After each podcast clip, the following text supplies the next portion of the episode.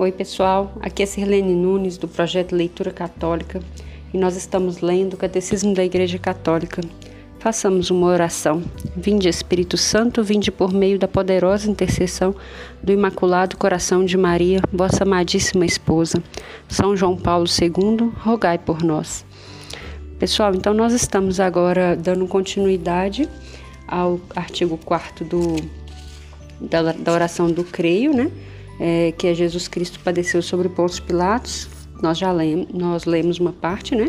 Foi crucificado, morto e sepultado, né? A parte de padeceu sobre Pôncio Pilatos, nós lemos na verdade a parte que os é, que os israelitas, né, o povo da sua época, o, o rejeitaram, né? Agora a gente vai ler, o título é Jesus morreu crucificado. O parágrafo é 595 e o primeiro tópico é o processo de Jesus e tem um subtítulo que é Disseções entre as autoridades judaicas em relação a Jesus. Vamos ouvir?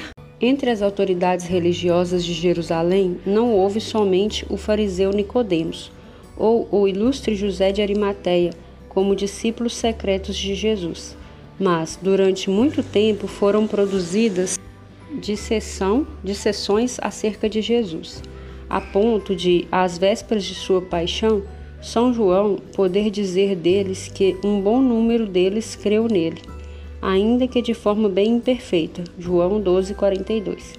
Isso não tem nada de surpreendente se levarmos em conta que no dia seguinte a Pentecostes uma multidão de sacerdotes obedecia à fé.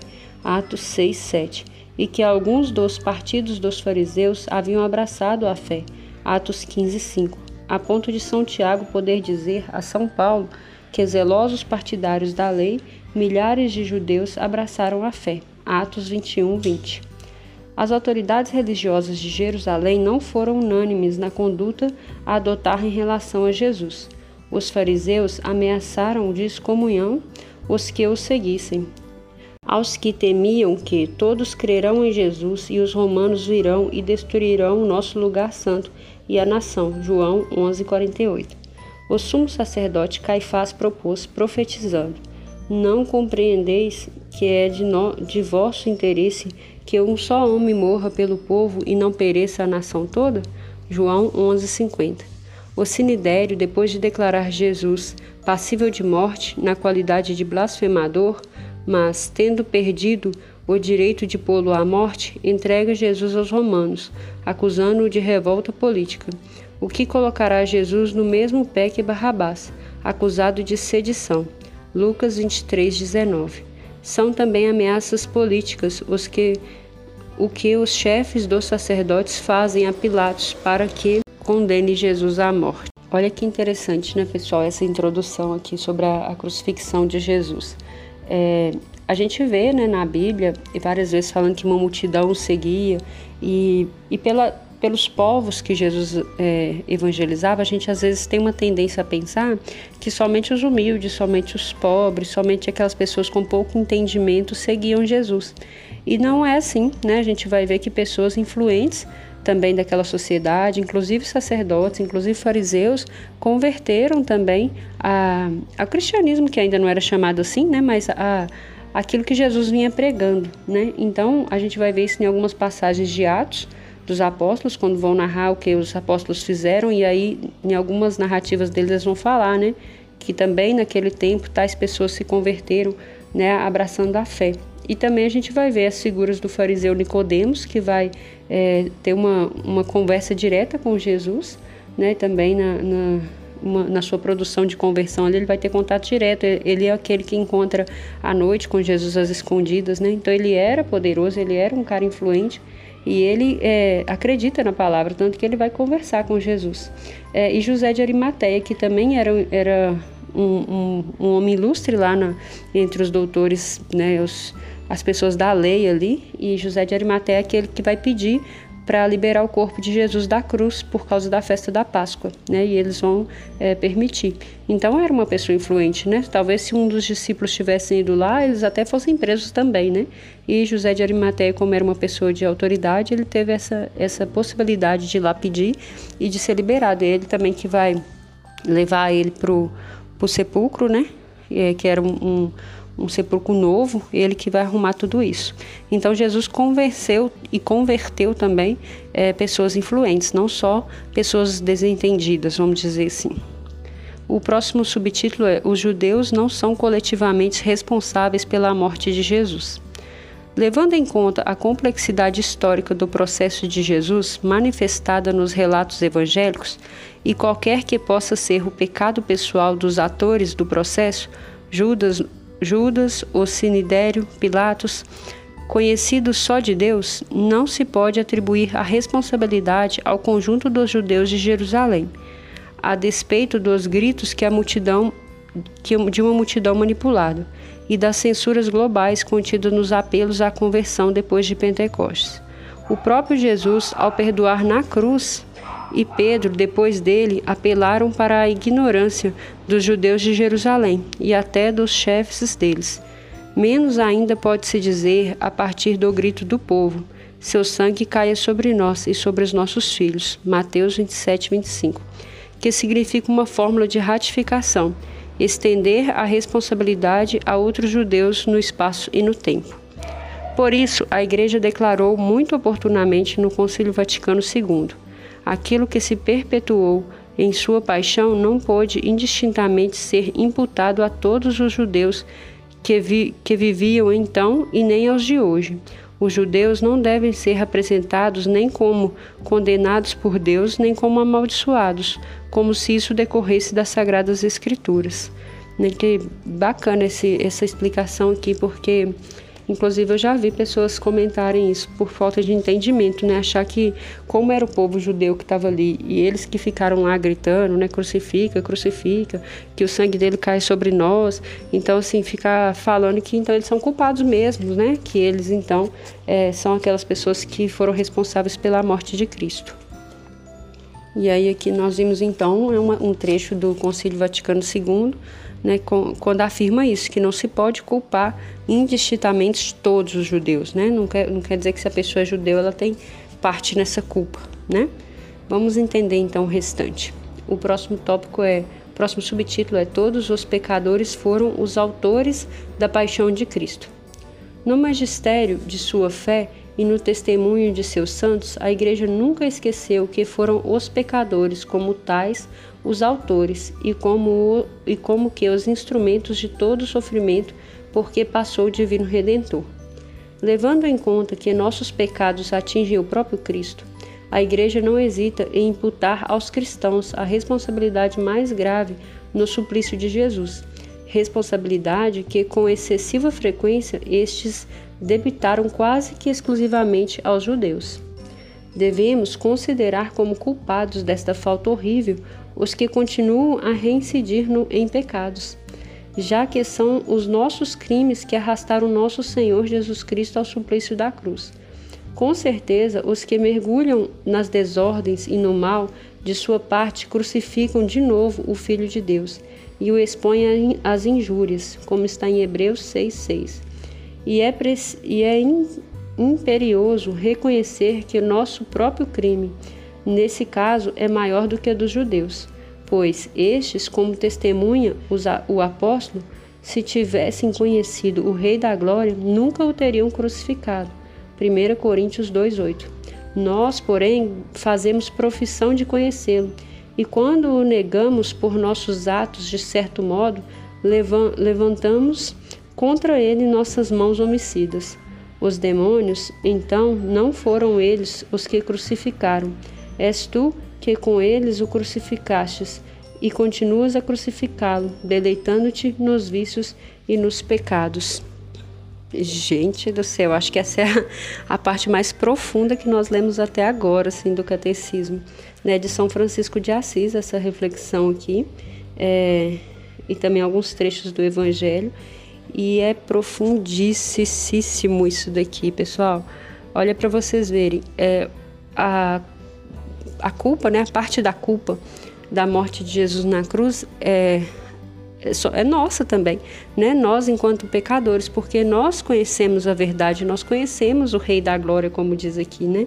E São Francisco é muito feliz quando ele diz aqui que se aquele povo tivesse conhecido, eles não teriam mandado crucificá-lo, porque saberiam que ele era o Filho do Deus vivo né?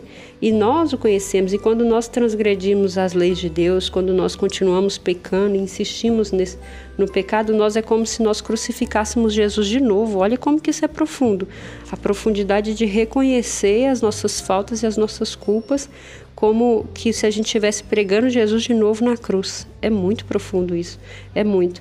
É claro que só o fato de saber dessa verdade não faz da gente livres do pecado, né? Mas cada vez que nós cairmos, o quão antes procurarmos a confissão, melhor, para que nós possamos purificar as nossas faltas, né, e pedir perdão a Jesus, porque nós estamos crucificando ele de novo, né, quando nós pecamos, porque se ele morreu na cruz por nós, pelos nossos pecados, a gente não deveria pecar de novo, mas a nossa fraqueza, a nossa humanidade excessiva faz com que nós caímos, que nós pecamos, e para isso existe o sacramento da confissão. Muito lindo esse trecho aqui, viu? Maravilhoso. Está no parágrafo 598. É uma citação de São Francisco de Assis. Fantástica. Vamos para o tópico 2 aqui então.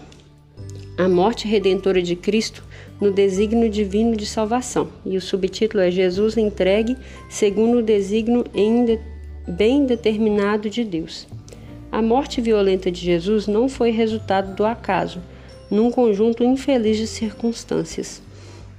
Ela faz parte do mistério do projeto de Deus, como explica São Pedro aos judeus de Jerusalém, já em seu primeiro discurso de Pentecostes. Ele foi entregue segundo o desígnio determinado e a presciência de Deus. Atos 2:23. Esta linguagem bíblica não significa que os que entregaram Jesus tenham sido apenas executores passivos de um roteiro escrito de antemão por Deus. Para Deus, todos os momentos do tempo estão presentes em sua atualidade. Ele estabelece, portanto, seu projeto eterno de predestinação, incluindo nele a resposta livre de cada homem à sua graça. De fato, contra teu servo Jesus, a quem ungistes verdadeiramente, coligaram-se nesta cidade Herodes e Pôncio Pilatos, com as nações pagãs e os povos de Israel para executar tudo o que, em teu poder e sabedoria, havias predeterminado. Atos 4, 27 e 28. Deus permitiu os atos nascidos de sua, de sua cegueira, a fim de realizar seu projeto de salvação. Olha que interessante essa explicação aqui. Eu estava lendo e me lembrando que recentemente eu ouvi na homilia né, um padre, um sacerdote que eu tenho muita consideração e muito respeito pelo ministério sacerdotal dele porque ele faz assim, homilias profundíssimas. E ele fez uma homilia é, falando exatamente disso. Ele falando assim, ele apontava para a cruz, inclusive, inclusive, e ele dizia assim que é muito cruel da nossa parte olhar para a cruz e pensar assim que Deus traçou o destino de Jesus naquela cruz, né? Que a gente não pode ter essa maldade no nosso coração de pensar que um pai pegaria o seu filho muito amado e, e falaria: você vai e você vai ser crucificado. Não, mas Deus mandou Jesus com uma missão né, redentora e a consequência dos atos dele aqui de evangelização acabaram levando a uma punição que era mais severa daquele tempo, que no caso foi a crucificação. Né? Mas a crucificação é uma consequência daquela política daquele tempo. Né? Se Jesus estivesse vivendo hoje, por exemplo, se fosse agora, eh, eh, aquele tempo, ele não seria crucificado porque não é uma prática do nosso tempo. Né? Provavelmente fosse preso, ficasse muitos anos preso, dependendo do país, ele fosse condenado à pena de morte, né? execução com injeção, essas coisas. Então, era uma coisa daquele tempo. A crucificação era era uma penalidade grave daquele tempo. Né? Então, não é que Deus escreveu lá que que Jesus ia ser crucificado. Então foi uma consequência do tempo, né? Que é o que está falando aqui nesse parágrafo que nós lemos. Não era um roteiro escrito por Deus antes e planejado. Olha, você vai e vai ser crucificado. Ele sabia que ele iria sofrer. E aí a sofrer eram as consequências do tempo. Deu para vocês entenderem, eu espero. Aí tem um novo subtítulo que é Morreu por nossos pecados segundo as Escrituras. Este projeto divino de salvação, mediante a morte do servo, o justo, havia sido anunciado antecipadamente na Escritura como um mistério de redenção universal, isto é, de resgate que liberta os homens da escravidão do pecado. São Paulo, em sua confissão de fé, que, que diz ter recebido, segundo Escrituras, professa que Cristo morreu por nossos pecados, segundo as Escrituras A morte redentora de Jesus cumpre em particular a profecia do servo sofredor. Jesus mesmo apresentou o sentido de sua vida e de sua morte à luz do servo sofredor. Após a ressurreição, ele deu essa interpretação das Escrituras aos discípulos de Emaús e depois aos próprios apóstolos. Né? Então aqui está falando de quando Jesus mesmo explica aquilo que ele realmente deveria ter passado. Né? Antes ele já falava, só que eles não compreendiam. E aí depois é, de sua ressurreição, quando ele aparece aos dois discípulos em Emaús, no caminho para Emaús, né? ele vai falar um pouco disso tudo. Né? Então é uma leitura que vale a pena a gente é, recordar, né? Lucas 24. É, um outro subtítulo é Aquele que não conhecera o pecado, Deus o fez pecado por causa de nós. Por isso, São Pedro pode formular assim a fé apostólica no projeto divino de salvação. Fostes resgatados da vida fútil que herdastes de vossos pais, pelo sangue precioso de Cristo, como de um cordeiro sem defeitos e sem mácula, conhecido antes da fundação do mundo, mas, mas manifestado no fim dos tempos por causa de vós. 1 Pedro 1, 18, 20. Os pecados dos homens, depois do pecado original, são sancionados pela morte. Ao enviar seu próprio filho na condição de escravo, condição de uma humanidade decaída e fadada à morte por causa do pecado. Aquele que não conhecera o pecado, Deus o fez pecado por causa de nós, a fim de que, por ele, nos tornemos justiça de Deus. 2 Coríntios 5:21. Jesus não conheceu a reprovação, como se ele mesmo tivesse pecado, mas no amor redentor que sempre unia ao Pai, nos assumiu na perdição de nosso pecado em relação a Deus, a ponto de poder dizer em nosso nome na cruz: Meu Deus, meu Deus, por que me abandonastes? É Marcos 15, 34. Tendo-o por, tendo tornado solidário de nós, pecadores, Deus não poupou o seu próprio Filho, mas o entregou por todos nós. Romanos 8, 32 a fim de que fôssemos reconciliados com ele pela morte de seu filho. Romanos 5:10.